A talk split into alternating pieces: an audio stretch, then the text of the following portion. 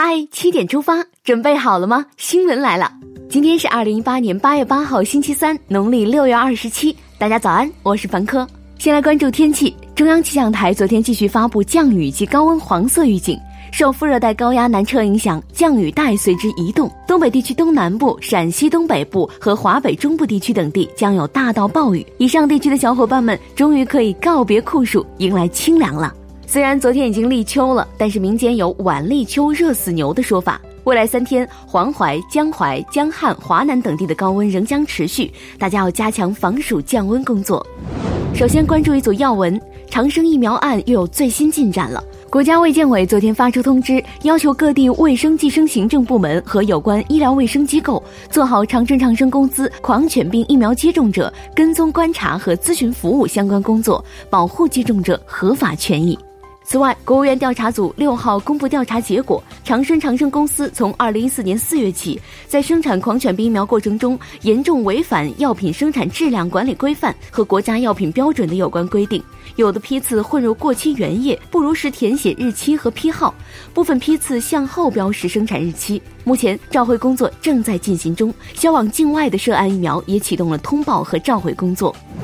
近日，国务院印发批复文件，明确在北京市、呼和浩特市、哈尔滨市、南京市等二十二个城市设立跨境电子商务综合试验区。你的家乡入选了吗？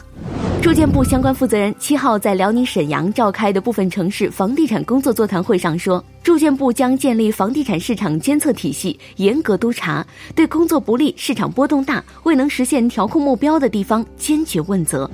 八月七号，农业农村部召开全国非洲猪瘟防治工作紧急视频会议。农业农村部副部长于康震强调，各地要落实综合防治措施，坚决扑灭并尽快根除非洲猪瘟疫情。小提醒：猪瘟传猪不传人，正规渠道的猪肉可以放心食用哈。昨天，国家市场监管总局在就二零一八年上半年市场环境形势答记者问时表示，要强化互联网食品经营监管，严厉查处违法违规行为。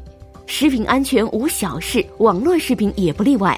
养老金迎来利好消息，首批十四只养老目标基金日前正式获批，这些基金将尽快启动公开发售。业内分析人士认为，这对于公募基金助力养老金第三支柱建设具有重要意义，将为老百姓带来从储蓄养老到投资养老理念的变化。值得关注。日前，上海市最新公布的人才新政提出，要以北京大学、清华大学为试点，探索建立对本科阶段为国内高水平大学的应届毕业生符合基本申报条件即可直接落户的绿色通道政策。二零一八年符合该政策的申请受理时间可延至二零一八年十二月三十一号。请注意“试点”二字哦，也就是先从这两所高校开始，并非只局限于清华北大。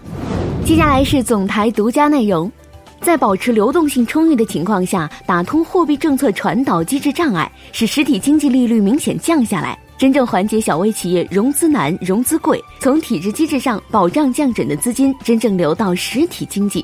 中央广播电视总台经济之声系列评论“稳字当头看金融”推出第二篇，让实体经济、小微企业享受到流动性合理充裕的红利。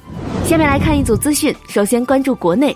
近日，网上反映个别考生家长质疑考生高考答题卡被调包。对此，河南省招生办昨天回应，省招办已按规定程序进行反复核实，结果为答题卡姓名、考生号、考场号、座位号与所贴条形码信息完全一致，四颗答题卡字迹一致，确认是考生本人所答，成绩准确无误。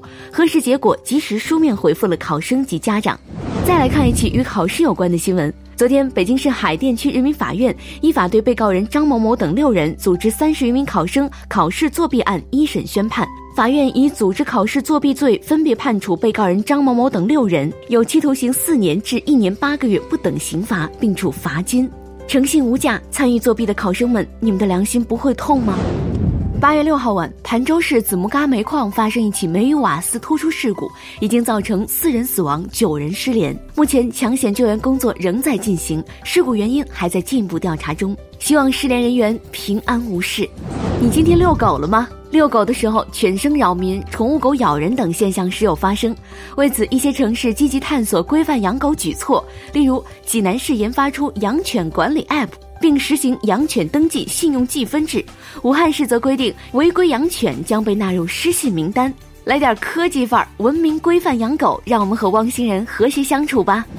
国家统计局公布的数据显示，上海上半年居民人均可支配收入三万两千六百一十二元，居民人均消费支出两万一千三百二十一元，均为全国最高，成为最能挣钱也最能花钱的城市。下面把目光转向国际，继续来关注印尼地震的情况。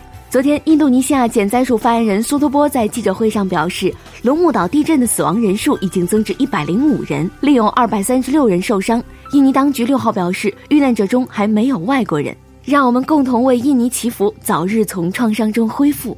日前，伊朗政府发布了一系列放松外汇管制的措施，减轻本国货币贬值的压力。伊朗中央银行行长说，新举措显现了伊朗应对美国制裁的自信。八月七号，泰国普吉福府尹及相关部门在新闻发布会上表示，若天气条件允许，凤凰号沉船船体将在八月十二号之前打捞出水。此前，凤凰号游船在泰国普吉发生沉船事故，导致四十七名中国游客遇难。德国。法兰克福日前进行了一场骨牌大赛，二十多名参赛者花费两周时间摆放将近六十万张骨牌，希望能够刷新世界纪录。就在即将大功告成的时候，一只苍蝇跑来搅局，把骨牌推倒，让参赛者付出的努力泡汤了。心疼参赛者一分钟。接下来是今天的每日一席话：狗利于民，不必伐古；狗忠于事，不必寻俗。二零一八年四月十号，习近平主席在博鳌亚洲论坛二零一八年年会开幕式发表主旨演讲。他在演讲中指出，中国的先人们早在两千五百多年前就认识到“苟利于民，不必伐古；苟周于世，不必寻俗”。变革创新是推动人类社会向前发展的根本动力。谁排斥变革，谁拒绝创新，谁就会落后于时代，谁就会被历史淘汰。苟利于民，不必法古；苟周于世，不必寻俗。出自《文子上义》，意思是说，如果对百姓有利，就不必非要效法古代的规定；如果有助于事情圆满完成，就不必非要遵循俗法。好了，七点出发就到这里，咱们明天再见。